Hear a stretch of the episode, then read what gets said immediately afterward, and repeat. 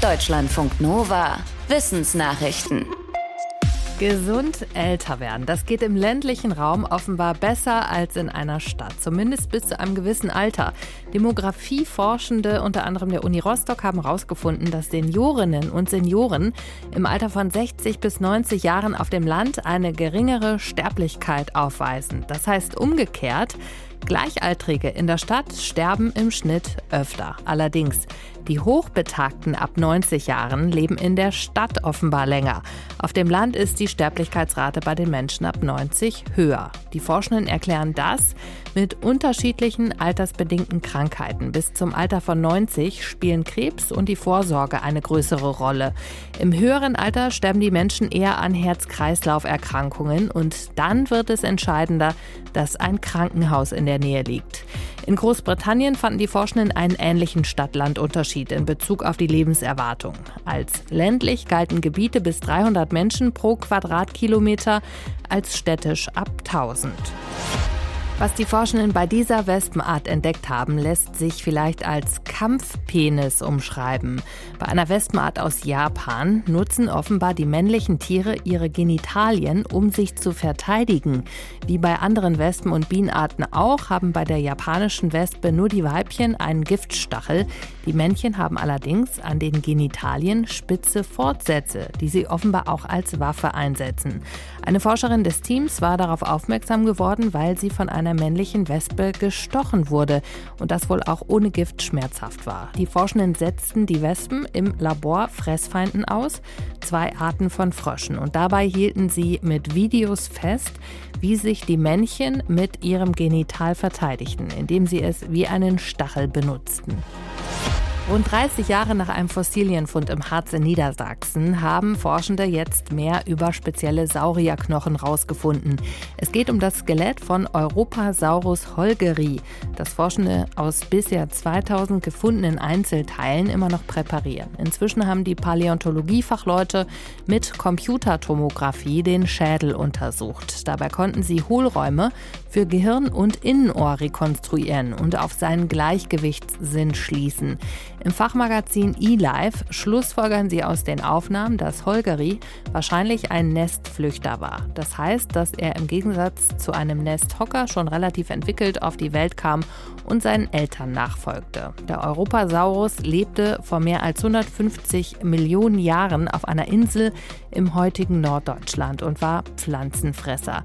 Die Art ist bisher nirgends sonst entdeckt worden. Holgeri hatte eine Kopfhöhe von etwa drei Metern und eine Körperlänge von etwa sechs Metern. Damit war er im Vergleich ein kleinerer Sauropode, also Echsenbeckensaurier. Familie, Arbeit, Geld.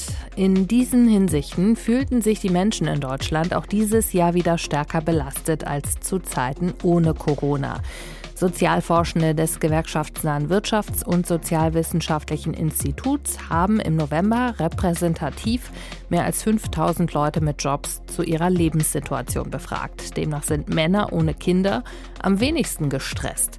Am meisten belastet fühlten sich arbeitende Mütter. Fast jede dritte gab an, stark oder sehr stark belastet zu sein.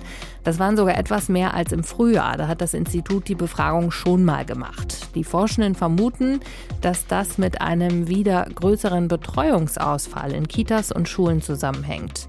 Die Auswertung lässt auch darauf schließen, dass die Kinderbetreuung wieder fast voll bei Müttern liegt. Nur 6 Prozent der befragten Männer gab an, den überwiegenden Teil zu übernehmen. Vor der Pandemie waren es sogar etwas mehr Väter und in der ersten Corona-Welle übernahmen kurzzeitig etwa doppelt so viele Väter wie jetzt die Care-Arbeit. Planeten können ihrem Stern auch zu nahe kommen und so auf einen Schlingerkurs geraten, der sie am Ende in dem Stern verglühen lässt.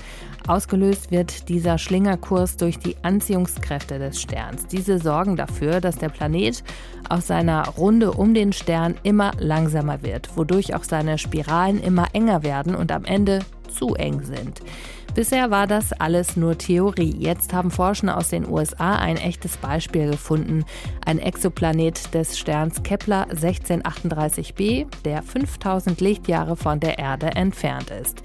Er kreist immer enger um seinen Stern, der aber selbst auch schon sein Ende eingeleitet hat und zu einem Riesenstern wird, weil ihm sein Brennstoff ausgeht. Dieses Schicksal steht eines Tages wohl auch für die Sonne an, dass sie zu ihrem Ende anschwillt erfüllt und dann auch ihre Planeten wie die Erde ins Verderben zieht.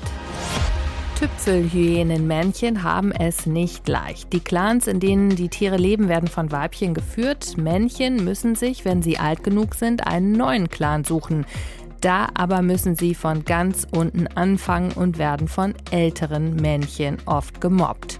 Das Ergebnis einer Langzeitstudie zu wildlebenden Tüpfelhyänen-Clans in Tansania zeigt, dass Hyänenbrüder diese Herausforderung oft gemeinsam angehen. Laut den Beobachtungen suchen sich Zwillinge in rund 70 Prozent der Fälle denselben neuen Clan aus. Die Autorinnen und Autoren halten das für eine aktive Entscheidung, denn sie fanden auch heraus, dass ebenso befreundete Hyänenmännchen sich oft denselben neuen Clan aussuchten.